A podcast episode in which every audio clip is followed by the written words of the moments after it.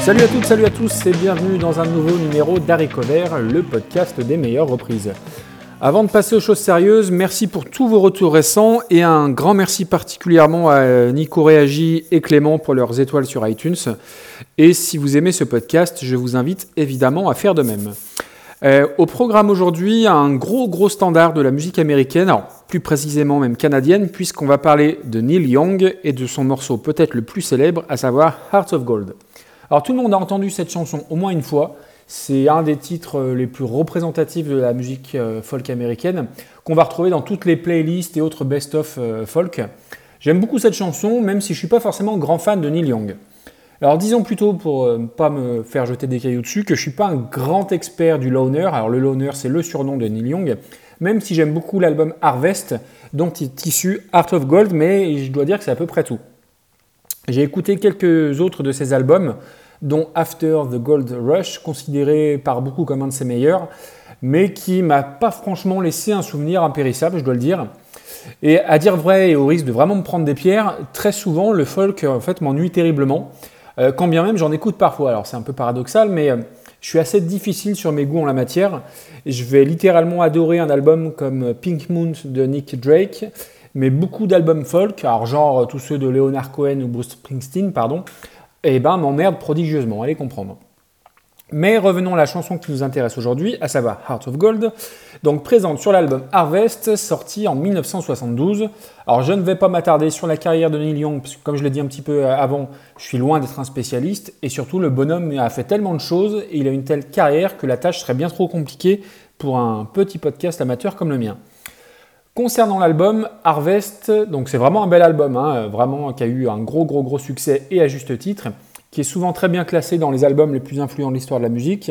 Et oui, clairement, c'est un album à avoir. Alors de préférence en vinyle, où je trouve que le format physique se, prête parfaitement à, cette musique-là. Toute l'ambiance du disque sonne très folk, alors flirtant parfois un petit peu avec la country, avec deux morceaux qui se détachent, qui sont un petit peu à part, puisqu'ils ont été enregistrés avec l'Orchestre symphonique de Londres. C'est d'ailleurs un des rares reproches qu'on a fait à ce disque, euh, d'avoir ces deux morceaux un peu trop produits pour un album de folk qui, par définition, se doit d'être le plus brut et le plus naturel possible. Alors la chanson Heart of Gold, quant à elle, je le disais euh, tout à l'heure, c'est sans doute la plus connue de Neil Young et c'est aussi son seul numéro 1 aux États-Unis. Alors pour la petite histoire, euh, le magazine Rolling Stone, jamais avare de, de classement à la con, l'a même classé 297e dans la liste des 500 plus grandes chansons de tous les temps. Je vous mettrai euh, le lien dans les notes de l'émission. Et donc pour ceux qui auraient hiberné durant les 50 dernières années, ou pour les plus jeunes d'entre nous, voici à quoi ça ressemblait.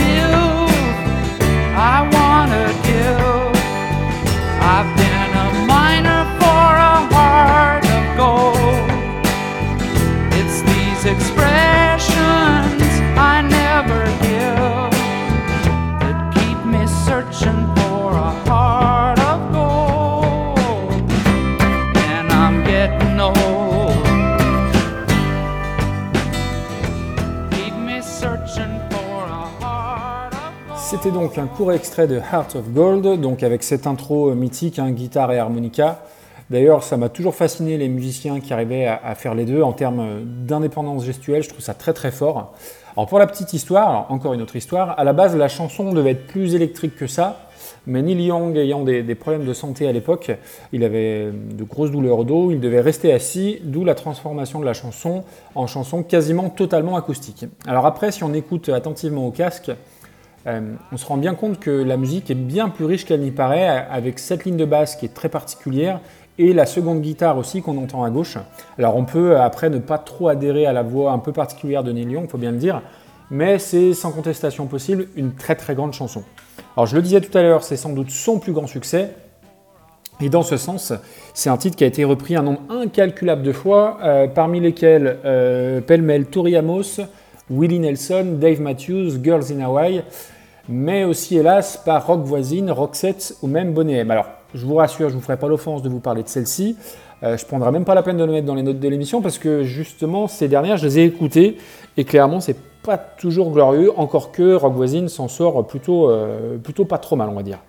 Euh, alors, je ne vais pas vous parler de ces versions-là, je ne vais pas vous parler d'une reprise, je ne vais pas vous parler de deux ou de trois reprises, mais de quatre reprises très différentes euh, et qui méritent tout le détour. Alors déjà, à tout seigneur, tout honneur, et même si je vous en ai déjà parlé dans mon hors-série sur John Frusciante, euh, je vais vous remettre un petit bout de la version absolument dingue de Johnny Cash.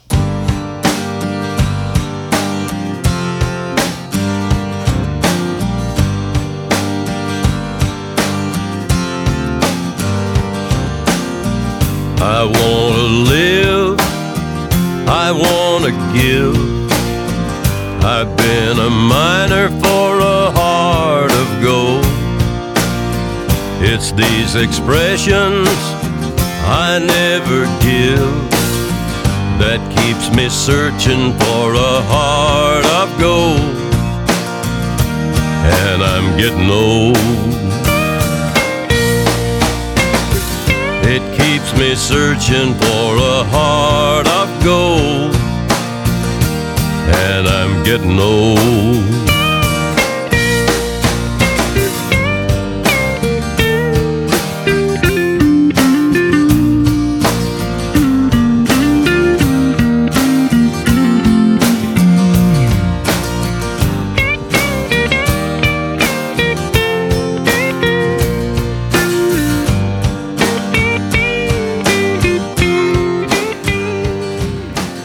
Sais pas vous, mais moi cette euh, version-là me file toujours les frissons. Et cet alliage absolument parfait entre la voix dingue de Johnny Cash et cette ligne de guitare électrique si simple, mais si caractéristique, si cosmique, euh, je trouve que ça envoie vraiment du, très très lourd et c'est tout simplement très beau. Euh, je vous conseille de l'écouter au, casque pour avoir le, meilleur ressenti possible. Alors une autre version qui me plaît beaucoup, et ça va me permettre de faire un petit clin d'œil à Spades du podcast Décennies, entre autres, euh, c'est une version live d'un groupe que non, nous n'avons pas oublié. Euh, je vais vous mettre un petit extrait et vous allez essayer de deviner qui est derrière cette chouette reprise. Euh, évidemment, si vous n'avez pas lu les notes de l'émission, sinon vous serez spoilé de l'interprète. Allez, on écoute ça tout de suite.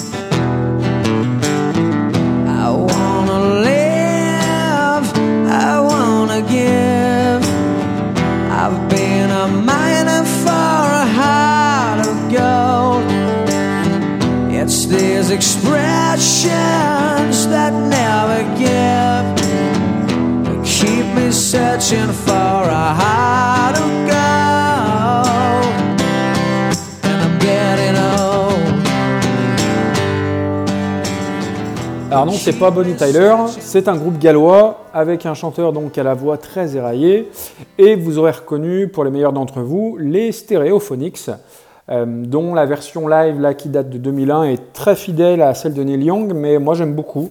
Euh, j'aime bien euh, généralement les, voix un petit peu éraillées comme celle de, Kelly Jones le chanteur. Alors il en rajoute un petit peu, hein, il a tendance à vraiment user de cette corde j'ai une voix écorchée, j'en fais des caisses, mais je trouve que ça fonctionne bien.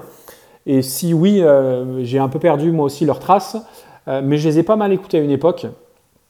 Et les stéréophoniques ont sorti toute une flopée de bonnes chansons, euh, Maybe Tomorrow, Dakota, Have a Nice Day, entre autres. Et pour celles et ceux qui voudraient creuser un petit peu, je mettrai l'album Performance and Cocktails dans les notes de l'émission. C'est un de leurs premiers disques et qui a plutôt bien vieilli et que j'écoute encore, on va dire, de temps à autre.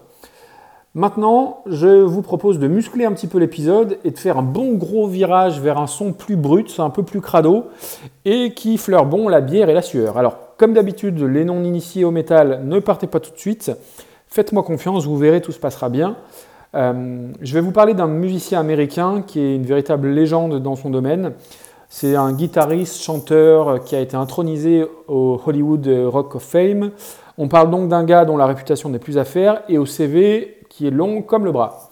Ce gars, c'est Zach Wild, qui est un colosse blond bodybuildé et qui fut entre autres guitariste et compositeur et frère d'armes d'Ozzy Osbourne. Tout ça à l'âge de 20 ans. Alors Ozzy Osbourne, hein, pour ceux qui ne suivent pas, c'est le chanteur des légendaires Black Sabbath. Et pour le coup, je pense qu'Ozzy Osbourne lui doit beaucoup, parce que c'est euh, Zach Wilde euh, qui a su donner un, énième souffle à, la carrière euh, d'Ozzy Osbourne, qui clairement se lamentait un petit peu au début des années 90. C'est avec Zach Wilde qui va sortir albums, ses albums solo qui vont le plus fonctionner. Euh, mais notre ami Zach Wild possède aussi son propre groupe, Black Label Society, et Wild n'est pas juste un gros bourrinos euh, qui jure que par le heavy metal et le sludge stoner bien gras. Il voue aussi une grande admiration à des artistes euh, très variés, comme les Creedence Clearwater Revival, Elton John, les Rolling Stones et donc Neil Young. Et il a l'habitude de faire quelques reprises en, concert avec son groupe, les Black Label Society, dont ce Heart of Gold, dans une ambiance, disons, un petit peu plus, euh, épaisse, avec grosse voix de biker et riff bien gras qui va bien. Euh, c'est plus couillu, c'est plus brut, mais sans être trop clicheton non plus. Euh, démonstration avec ce petit extrait.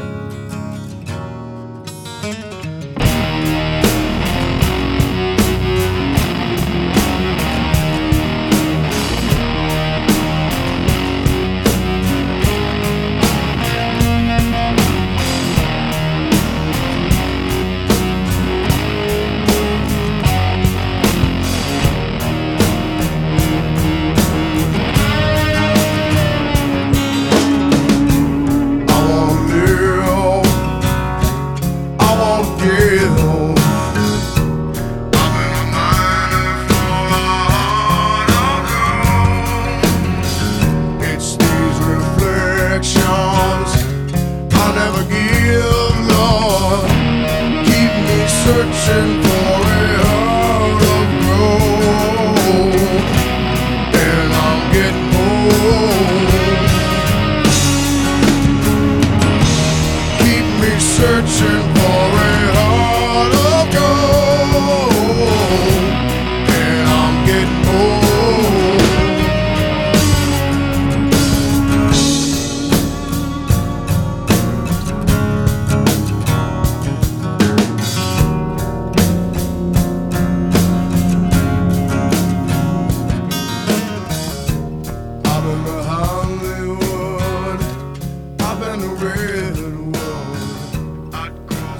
Alors oui, c'est très très différent, on est bien d'accord, mais je trouve que ça reste vraiment vraiment écoutable. Euh, j'aime beaucoup moi la lourdeur de, l'ambiance avec toujours la petite guitare acoustique qui va bien dans le fond et qui permet au titre de, respirer un petit peu au milieu de, toute cette grosse moiteur. Euh, je trouve le morceau musicalement même très intéressant. Alors après, ça ne plaira évidemment pas à tout le monde. Euh, pour ceux que ça intéresse, l'œuvre de Zack Wild est, très large hein, et pas seulement cantonnée au heavy metal. Euh, avec entre autres un disque qui est un peu passé inaperçu, alors même au sein de la communauté euh, métal, un, disque qui s'appelle Book of Shadows et qui est complètement acoustique, qui n'est pas si éloigné euh, du folk country de, Neil Young. Vous retrouverez ça dans les notes de l'émission, bien évidemment. Pour finir sur donc la dernière reprise, alors c'est pas une transition que je vais faire, mais c'est un grand écart gigantesque puisque je vais m'éloigner très loin des, sphères du rock habituel pour vous parler de soul. Alors, sans être un, vrai expert de soul music, j'en écoute assez régulièrement. Alors, ça va de Stevie Wonder à Red Charles pour les trucs les plus emblématiques, à des choses plus récentes comme Michael Kiwanuka que j'aime beaucoup, euh, ou même euh, Lee Field and the Expressions, ou encore pour celui qui nous intéresse aujourd'hui, Charles Bradley. Alors ce Charles Bradley, c'est un vrai soulman comme on n'en fait plus, avec une histoire absolument tragique et romanesque. Euh, puisqu'il va accéder à une reconnaissance très, tardivement, pardon, à l'âge de 63 ans, avec la sortie de son premier album. Euh, c'est un type qui a chanté toute sa vie, inspiré et influencé directement par James Brown, qu'il a vu sur scène au début des années 60. Et pendant toutes ces années, il va se produire dans des petits clubs de, de Brooklyn, avant donc d'enregistrer son premier vrai album, No Time on Dreaming, en 2011. Le plus tragique dans tout ça, c'est qu'il ne profitera que très peu de cette célébrité puisqu'il va décéder en 2017 des suites d'un cancer. Donc il aura passé en tout et pour tout vraiment que 6 ans euh, sur le devant de la scène. Ça aurait été une comète, une étoile filante dans le paysage de la soul américaine. Mais quelle étoile, quelle voix, on est vraiment dans, dans l'esprit soul 60s avec l'affiliation évidente avec James Brown. Ruez-vous sur ces albums, clairement. Il n'en a enregistré que trois, mais qui valent tous le détour. Moi, j'aime, euh, ce type d'amour, clairement. Et ce qui est assez drôle d'ailleurs, compte tenu des artistes qu'on a évoqués jusque-là, c'est que Charles Bradley a intitulé un de ses albums Changes en référence à une chanson euh, de Black Sabbath qui s'appelle Changes et qu'il a repris d'ailleurs dans l'album.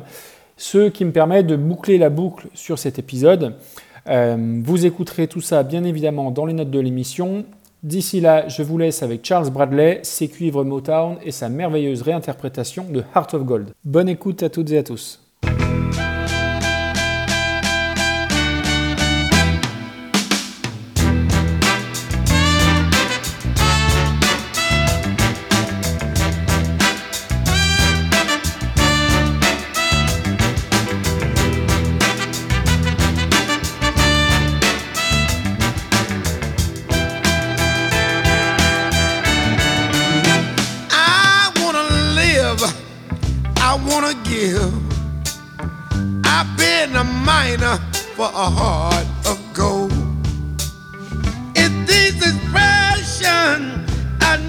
Give. It keep me searching for heart oh,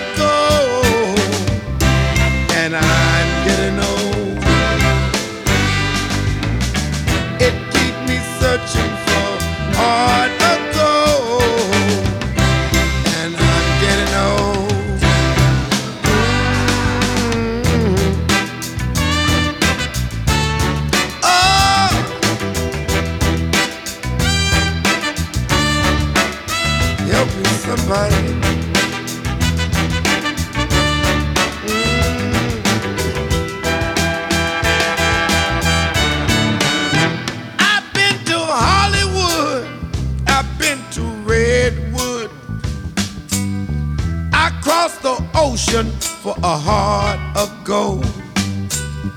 I've been in my mind, it's such a fine line. It keeps me searching for heart of gold. And I'm getting old. It keeps me searching